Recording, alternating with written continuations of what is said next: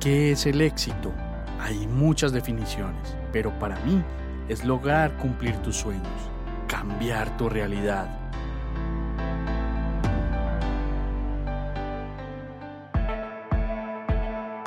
Te quiero mostrar cómo yo y otras personas hemos logrado nuestro propio éxito. Conocerás de primera mano qué hemos hecho para llegar donde estamos, nuestros hábitos, nuestros pensamientos, nuestros pilares e incluso nuestros miedos. Alguna vez alguien me dijo, escucha atentamente a las personas de éxito y mira lo que hacen que tú no haces. Y esto cambió mi vida para siempre.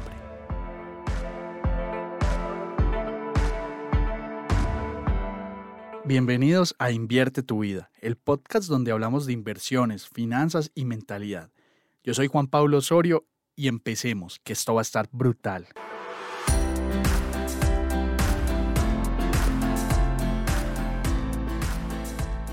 Te quiero contar algo. No tengo casa propia y me siento orgulloso de eso. ¿Sabes por qué vivo en arriendo? Quédate hoy que vamos a hablar del tema. Y recuerda suscribirte al podcast que seguramente vas a aprender un montón con nosotros.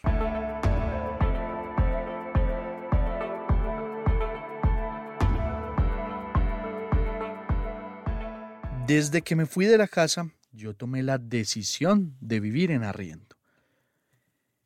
A mí siempre me dijeron, como seguramente te lo han dicho a ti, tener casa no es una gran riqueza, pero no tenerla es una gran pobreza. Y también me han dicho que sí o sí debo tener lo mío. No hay como vivir en la casita propia. Lo más probable es que te sientas identificado con esto, pero cuando yo comencé a invertir, vivía todavía con mi mamá. Y eso fue, digamos, una gran ventaja porque lo que generamos los dos nos daba para vivir bien, estar tranquilos y pues compartíamos gastos en un comienzo. Pero mi mamá siempre tuvo un sueño y era verme en una casa propia. Cuando decidí irme de la casa y le dije que me iba a pagar arriendo, pues ella en efecto se decepcionó. Fue una decepción grande todavía, aún me lo reprocha, todavía no entiende por qué sigo pagando arriendo, porque actualmente lo hago.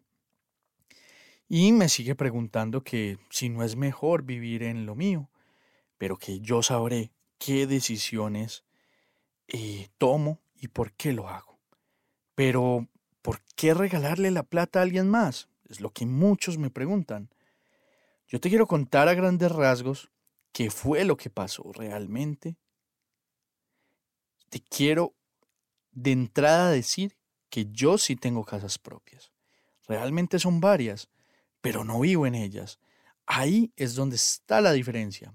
Y ven que te explico. Yo quería vivir desde pequeño en una zona puntual de la ciudad, en un conjunto residencial, porque las casas normalmente son muy caras, entonces decidí vivir en apartamento, me gustaba el apartamento, las zonas comunes que tiene el edificio me llaman la atención y el tema de la seguridad de la portería pues para mí era determinante. Entonces esta es la primera parte del contexto que quiero que entiendas y que comiences a sumar y a restar conmigo. Entonces vamos a hacer unas cuentas súper rápidas. Cuando tú compras un apartamento o una casa, cualquiera que sea, sujeta a régimen de propiedad horizontal, es decir, que hace parte de una copropiedad, en donde tienes que pagar administración, de entrada vas a tener que pagar administración. Lo más probable, y desde mi experiencia, es que hayan cuotas extraordinarias, porque constantemente el presupuesto no da o hay que hacer ajustes, arreglos a las zonas comunes, eventos para los niños, cosas de ese estilo. Entonces, me ha tocado que en casi todos lados tienen que pedir cuotas extraordinarias de forma recurrente. Tengo que pagar el impuesto predial, los arreglos locativos de la casa y dado el caso, pues si la casa es mía, mejoras que yo le quiero hacer. De pronto una pintadita, arreglar un closet, cambiar un inodoro, cosas de ese estilo, eso empieza a sumar.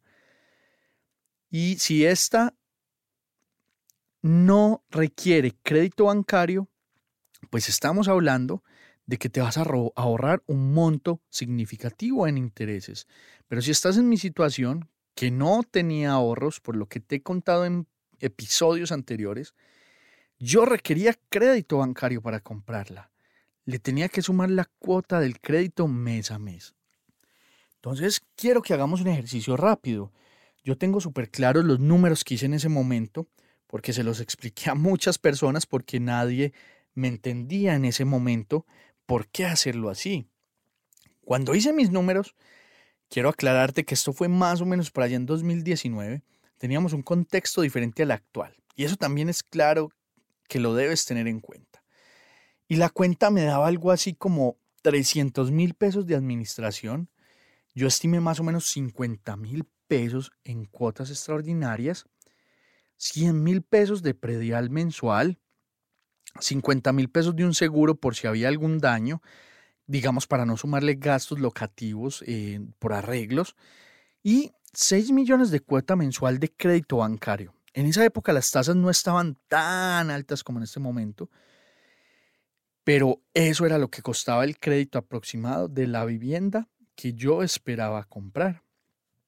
Y creo que en los números fui conservador, porque ya cuando vivo en el inmueble, pues veo que la administración es un poquito más cara, que el predial es un poco más caro y que las cuotas extras, cuando las ponen, no son por 50 mil, son por lo menos por 100 mil. Y pues esta suma me da un valor rápido de 6 millones de pesos por vivir en una casa de aproximadamente 480 millones de pesos que tenía que pagar por 15 años en ese momento. Estaba tomando la decisión de matar mi flujo de caja en 6 millones y medio por 15 años. Es decir, yo tenía que sacar de mi bolsillo para vivir donde quería 6 millones y medio de pesos por 15 años. Tenía que hacer un esfuerzo monumental para sostener eso. Era algo que yo no me podía permitir. Pero quería creer que podía encontrar la forma de vivir donde yo quería. Así que exploré la opción del arriendo y en esa época encontré arriendo en millón trescientos, en la zona que quería, con dos parqueaderos, un cuarto útil y tres habitaciones. Yo para esa época solo tenía una moto, entonces yo en mis cuentas yo decía arriendo un parqueadero, el parqueadero eh, lo podía ahorrar, arrendar en 70 mil pesos, entonces incluso el arriendo me quedaba en 1.230.000. Entonces era muy, muy económico. Entonces, cuando yo comparo, pues 1.300.000 mensual versus 6 millones y medio, era muy buen negocio. Con eso liberaba automáticamente de mi flujo de caja 5 millones 200 mensualmente, porque yo no tenía que pagar el crédito, ni la administración, ni las cuotas extras, ni el predial.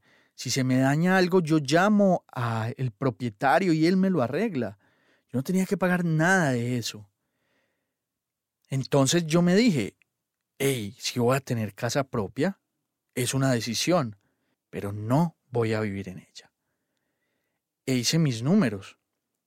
Con 5.200.000 pesos de diferencia entre ambos escenarios, yo fácilmente me puedo comprar dos propiedades al tiempo y tener un par de inversiones en otras cosas en paralelo, en lo que les conté en el episodio eh, de la semana antepasada, donde yo les decía básicamente que tenía eh, criptos o que tenía fondos de inversión, cosas de ese estilo, entonces me permitía invertir en esas otras cosas.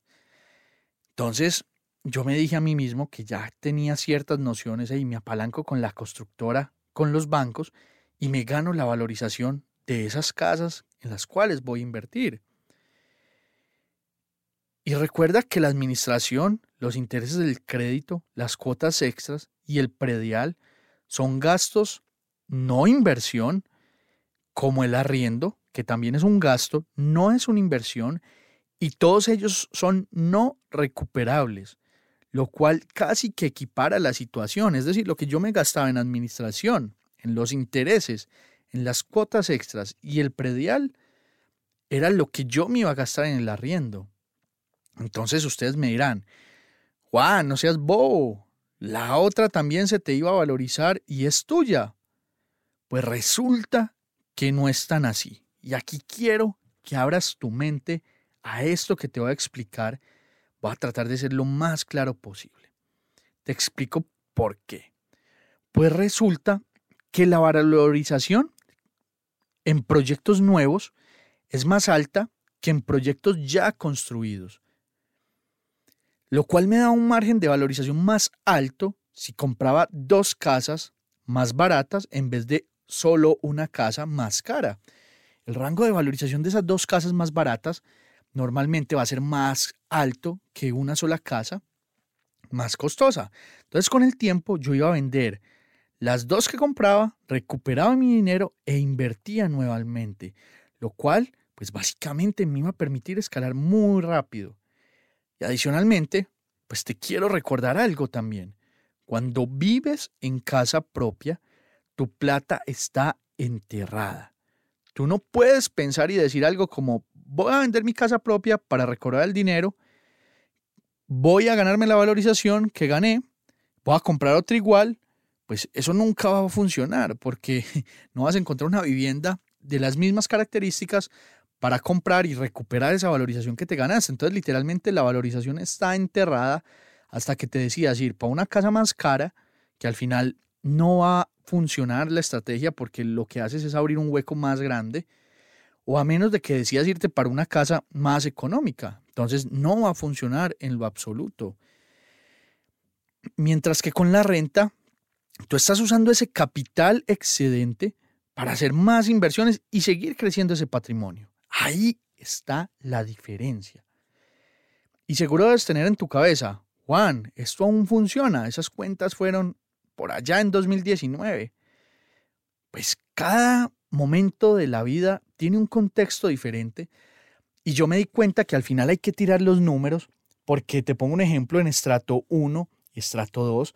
Normalmente las viviendas no son tan costosas y logras hacer otro tipo de negociaciones diferentes en donde quizás tener la casa si sea mucho más rentable. Incluso funcionen negocios como la renta tradicional ahí. Pero si tienes un contexto económico, si tienes un contexto eh, de inflación, si tienes un contexto político fuerte, perfectamente esta estrategia te va a funcionar porque tú estás protegiéndote de esa inflación y continúas invirtiendo de forma constante, los arriendos van a subir claramente, pero eso igual permite que los números den. A hoy yo hice el ejercicio nuevamente, que estamos en una coyuntura política en este momento, donde tenemos altas tasas de interés, donde los arriendos son muy altos, pero las tasas de interés están tan altas que compensan con creces el valor del arriendo. Y también me preguntarás, Juan, ¿y qué pasa si tengo toda la plata y no tengo que hacer crédito? Pues si estás en ese momento de la vida en que ya no vas a trabajar más, tus activos te respaldan, pues es el momento de comprar casa propia. En otro escenario, donde estés más joven, donde apenas estés construyendo, yo preferiría invertir ese dinero en algún activo que me permita obtener más capital o comenzar a generar un flujo de caja, no enterrar la plata desde tan rápido ahí. Y pues al final tú me dirás, Juan, entonces algún día tendrás casa propia. Claro que sí. Cuando uno de mis activos la pague sola y esté muy tranquilo financieramente, lo voy a hacer. De momento, prefiero no enterrar mi patrimonio en algo que en vez de ayudarme a crecer, me puede estancar. Y eso es básicamente lo que me ha permitido en estos tres años continuar con mis inversiones de forma clara y concreta y rápida. Porque si yo me hubiera metido en una casa propia, en este momento no podría estar invirtiendo como lo estoy haciendo. Hubiera enterrado muchísima plata.